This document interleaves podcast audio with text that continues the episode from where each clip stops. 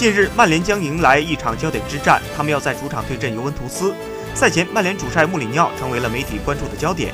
他和 C 罗的重逢，他和皇马的传闻都备受关注。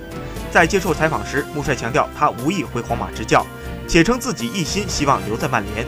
谈到 C 罗，穆帅说得很客观，称尤文射手毫无疑问是历史最佳之一。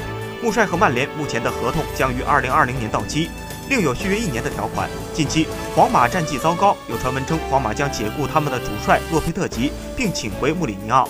穆帅曾在皇马执教三年，亲手打造出让世界闻风丧胆的快速防反战术。